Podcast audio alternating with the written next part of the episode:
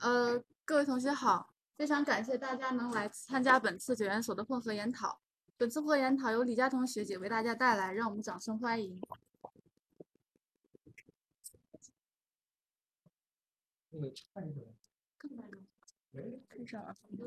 啊，我今天要讲的是美学经济时代颜值及正义，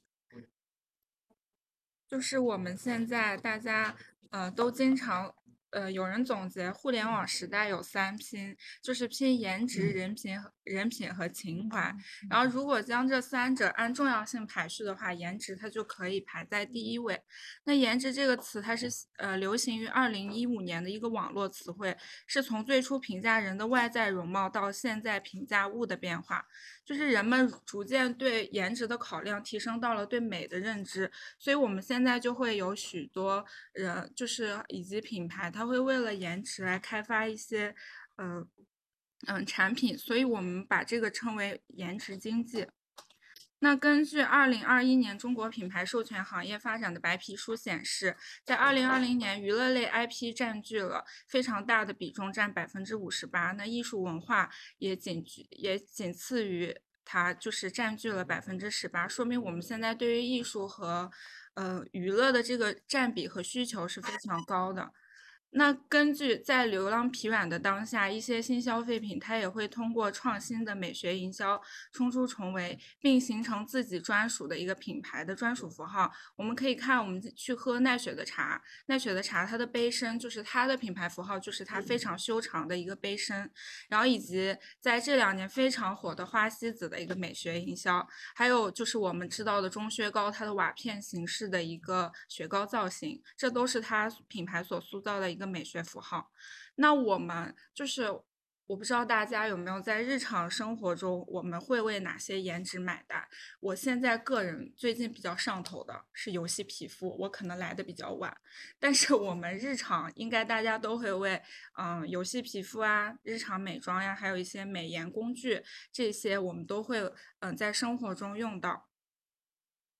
然后，那我们可以根据以上，我们可以看出先。直白的看出，美学营销它其实的一个特征，就是因为颜值，消费者甘愿为它付出更高的价格，然后还有消费者他开始选择偏具有美感的品牌，来凸显个人的一个消费品味，以及消费者的他的一个社交需求，促使品牌它更加注重美。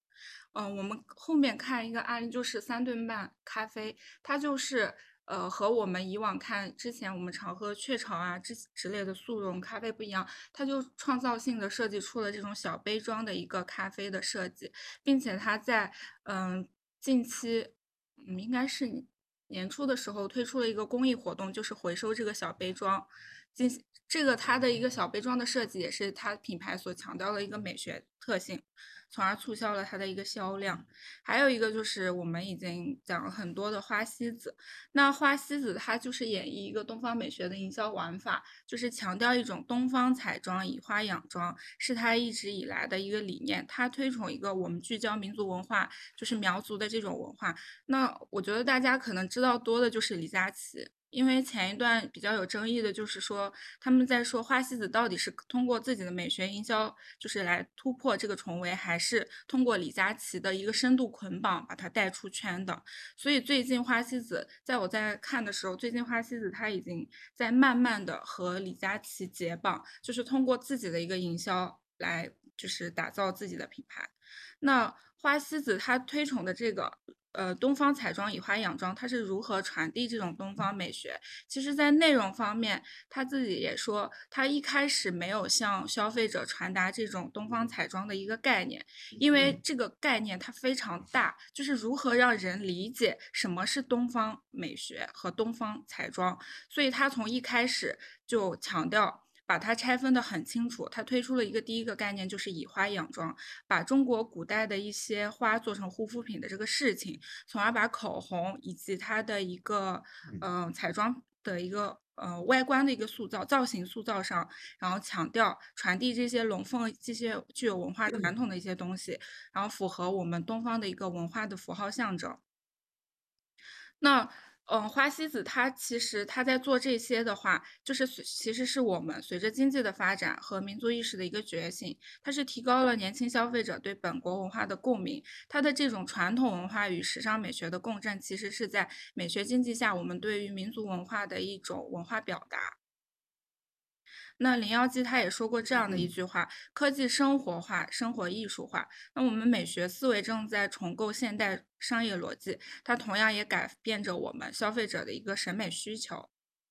那随着市场和经济的一个逐步升级，在美学经济主导下，我们也就是推崇了更多的一些视觉经济和沉浸式营销的一个浪潮。然后在这一浪潮下，也出现了非常多就是不被大众买单的一些设计。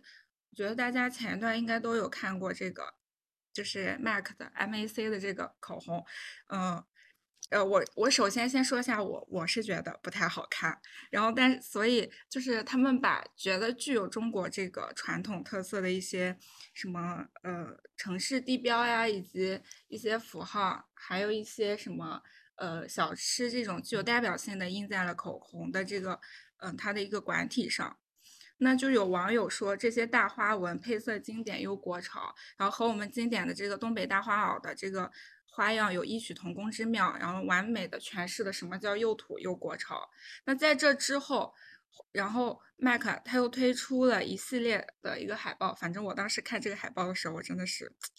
黑人问号脸啊，就是真的是很油腻。就是他推出这个之后，当时。呃，吴磊的粉丝他不就是在抗议嘛？觉得这么帅的哥哥，吴磊弟弟，他就把他搞得像那种乡村照相馆拍出来一样很土。所以在新季度，他冬季，哎不对，应该是秋季的时候，新新季度的海报就是有做调整，没有之前那么油腻。所以针对这个 MAC 它的这个城市限定系列，就有很多人认为。嗯，他是想跟上这个又土又国潮的这个呃浪潮，想推出一些流量款，然后根据这个话题来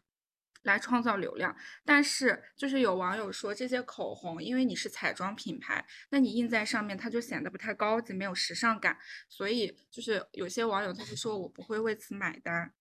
那根据这个，我们可以看，那是不是说明我整个土味风潮它的一个结束？就是我们应该大家知道最多的一个土味的包装，应该就是椰树牌椰汁它的那个辛丑风，就是和高田唯的那个辛丑风很像。那其实它品牌通过趣味有意思的内容来做品牌年轻化，吸引年年轻人，就是他想和年轻人玩在一起，就玩一些现在抖音上以及就是短视频网站比较火的一些梗。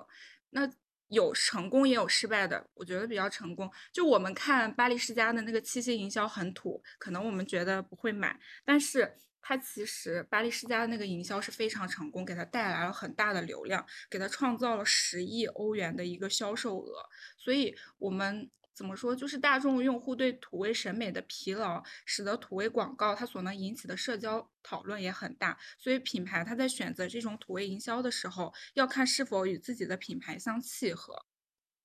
那就是土，它并非适合所有品牌的需求。然后像美妆品牌，它也真的不太适合油腻加土的这个路线，因为其他的领域有一些审丑文化，所以在穿衣打扮上，我们主流的接受还是一个审美的一个趋势。所以，我们嗯，在涉及品牌调性的一些内容的时候，我们不仅要就是。不要选择土，它会干干扰这种信息的一个传递，然后影响我们消费者对于它这个品牌的一个认知和定位。然后我们后面看，就是这个巴黎世家它的一个七夕营销的这个，就当时这个我记得应该是在微博上，也就是引起了蛮大的一个话题度，就是它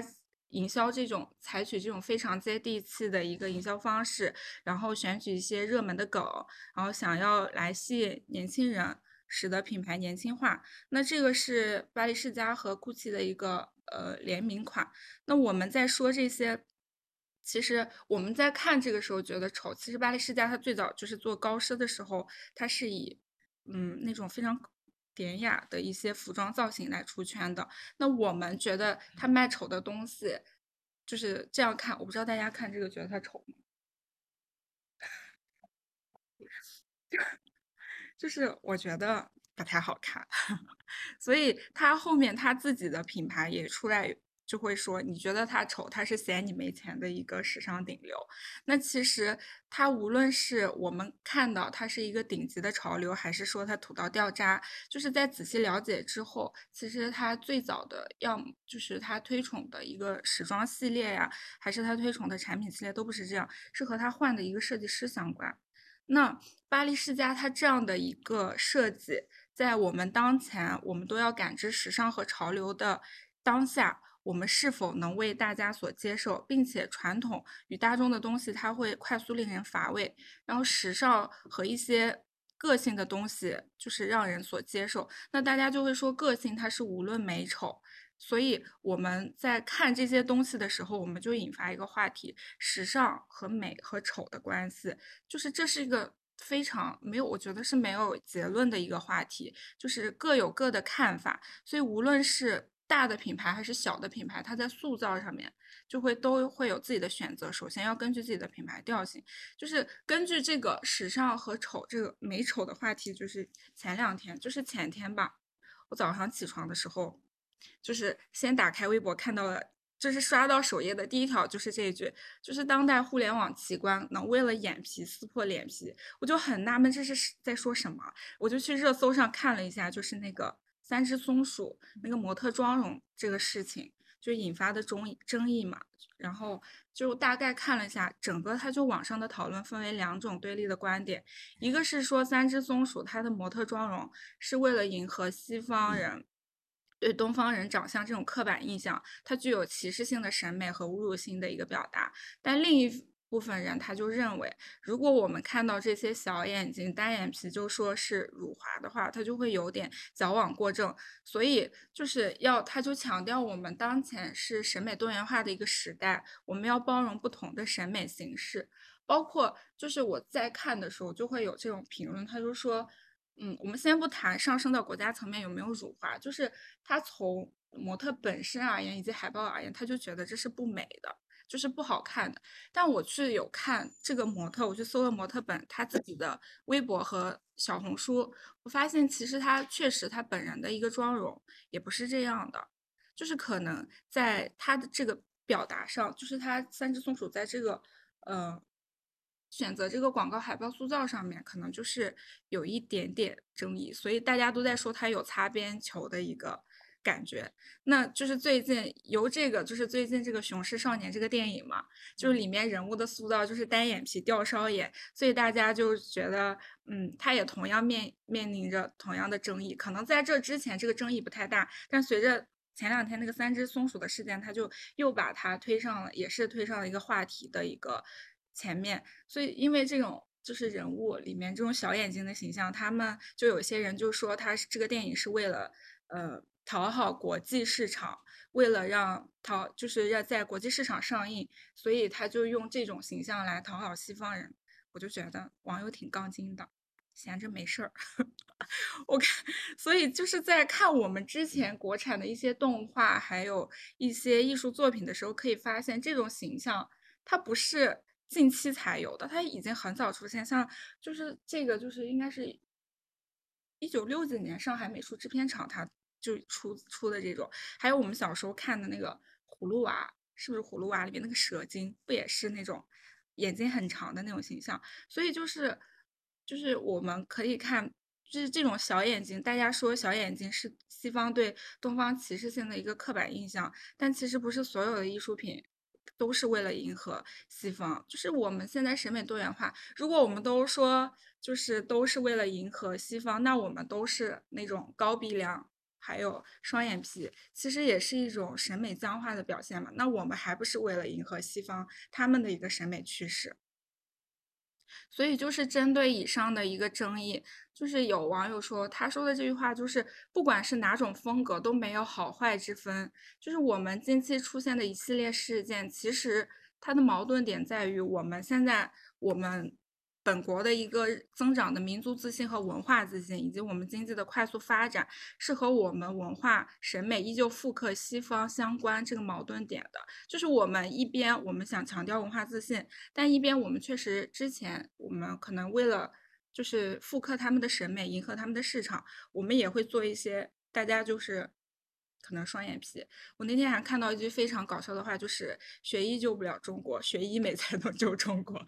就是 大家就是在强调吐槽这个单眼皮是迎合西方的这个事情的时候，就说我们也不能为了一众的迎合那种双眼皮啊，还有白富美的一个形象去这样子。所以我们在当前的一个品牌，包括我们的一个审美市场，可以看品牌方和广告行业，它应该审视当下审美的一个需求。虽然美学营销能够给品牌带来强大的一个自来水的流量，但是我们这个时代的美正在以前所未有的速度迭代，所以美的定义不再是恒定的法则，而是越来越有个性，越来越多元化。千篇一律的模仿的都无法让人惊艳和接纳，所以我们要包容更多的一个审美形式，不管是我们在做设计，还是在做广告，以及在做品牌推广上。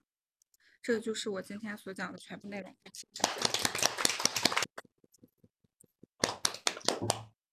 呃，非常感谢李佳彤呃学姐的演讲。那么本次混合研讨到此结束。